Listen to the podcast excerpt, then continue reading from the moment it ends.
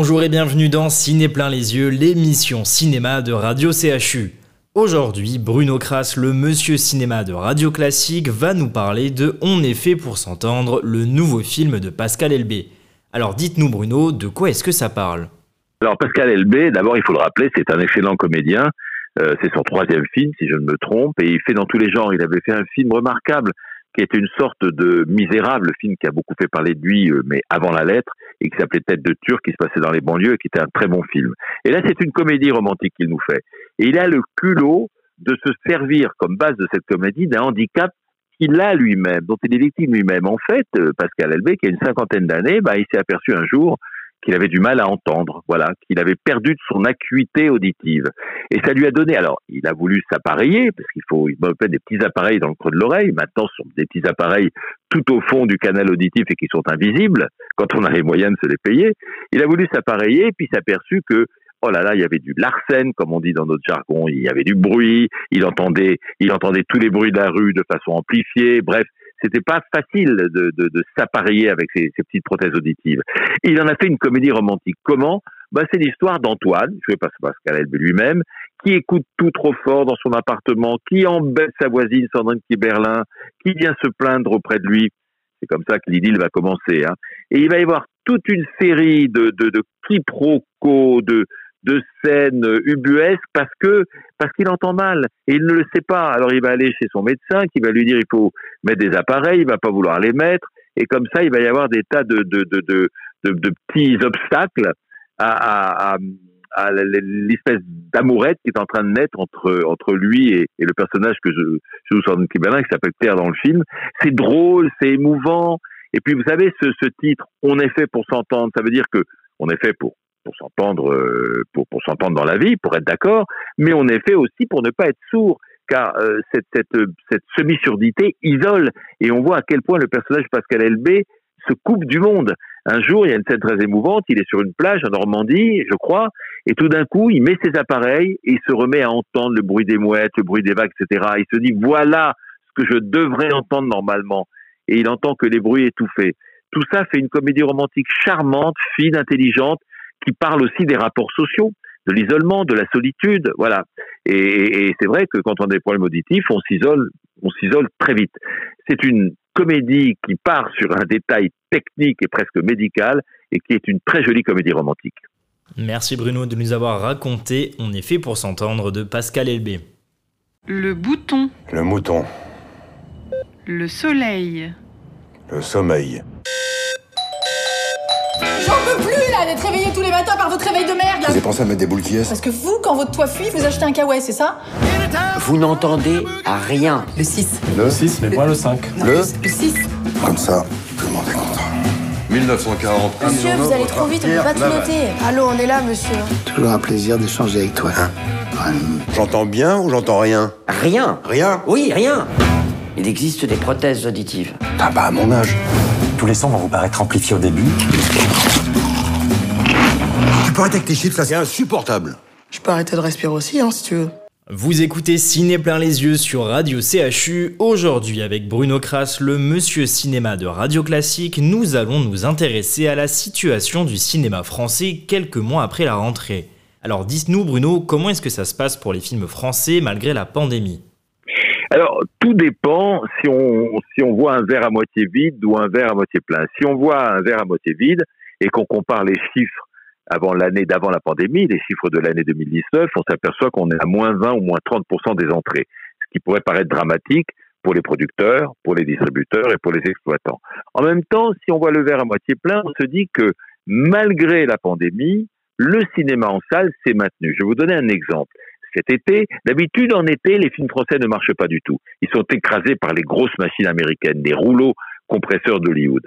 Là, cet été, mine de rien, entre Bac Nord, entre Camelot, entre OSS 117, entre Boîte Noire, entre Eiffel, qui est à plus de 500 000 entrées, euh, Les Illusions perdues, qui est à 600 000 entrées, Le Trésor du Petit Nicolas, qui est presque à 500 000 entrées. Enfin bref, on est arrivé à, j'ai fait mon petit calcul, j'ai pris ma calculette, on est arrivé à 10 millions d'entrées en 7 films français.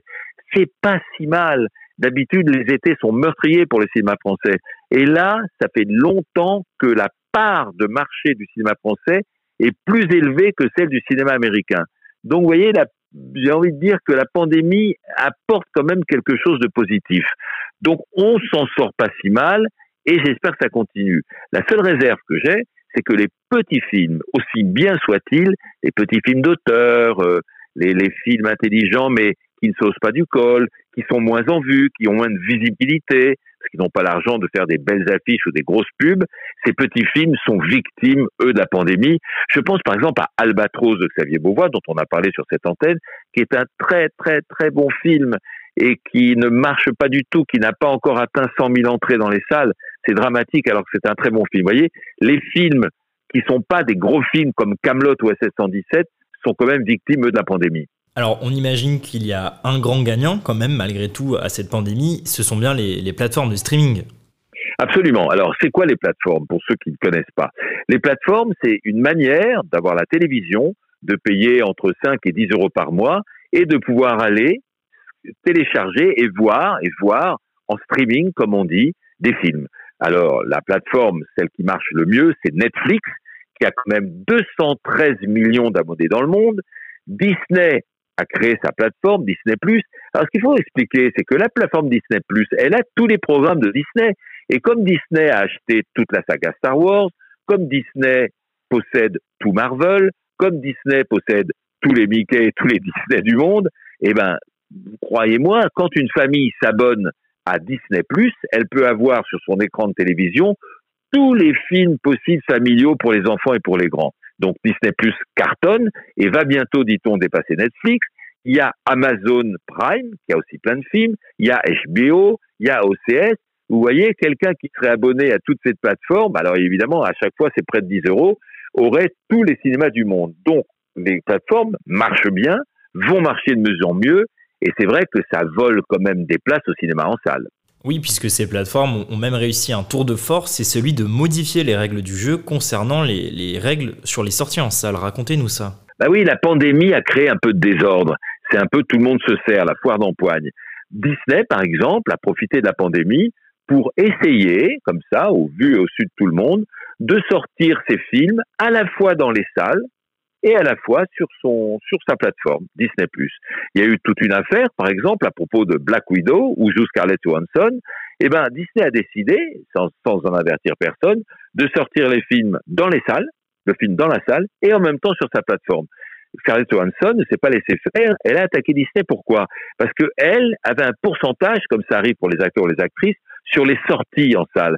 Mais à partir du moment où Disney Plus sort son film en Disney sort son film en salle et en même temps sur la plateforme Disney+, évidemment, il y a moins de gens qui vont aller dans les salles, puisque c'est surtout, c'est aussi sur la plateforme. Et donc, elle a perdu d'argent puisqu'elle était intéressée, elle était intéressée, elle, non pas aux sorties sur la plateforme, mais aux sorties en salle. Bref, c'est un peu technique, mais ça veut dire que les règles sont en train de changer et euh, les, les plateformes sont en train de, de raccourcir l'espace où le film sort en salle et normalement quelques mois plus tard, il sort sur les plateformes. Vous voyez ce que je veux dire? Voilà.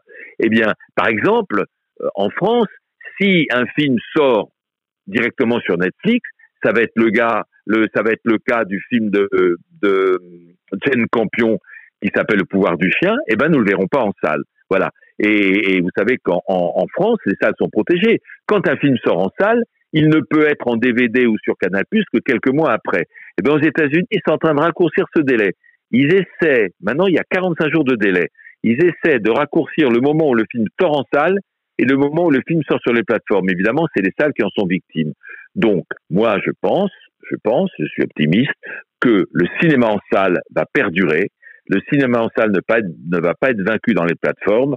Quand un Jane Campion sort, c'est tellement agréable de voir les queues sur les Champs-Élysées ou dans les multiplexes de Bordeaux, de Lyon de Toulouse et de savoir que le film ne va pas directement à la télévision c'est la mort du cinéma. Le film est produit, il va directement à la télévision. Scorsese, Spielberg, tous les grands sont en train de faire des films qui vont directement sur le petit écran. J'ai bien dit le petit écran, pas sur le grand écran. Et ça, c'est dangereux. Merci Bruno de, nous avoir partagé votre avis. Et puis pour ce bilan, retrouvez Ciné plein les yeux sur le canal 4 et sur radio Bordeaux.fr. Merci de nous avoir écoutés.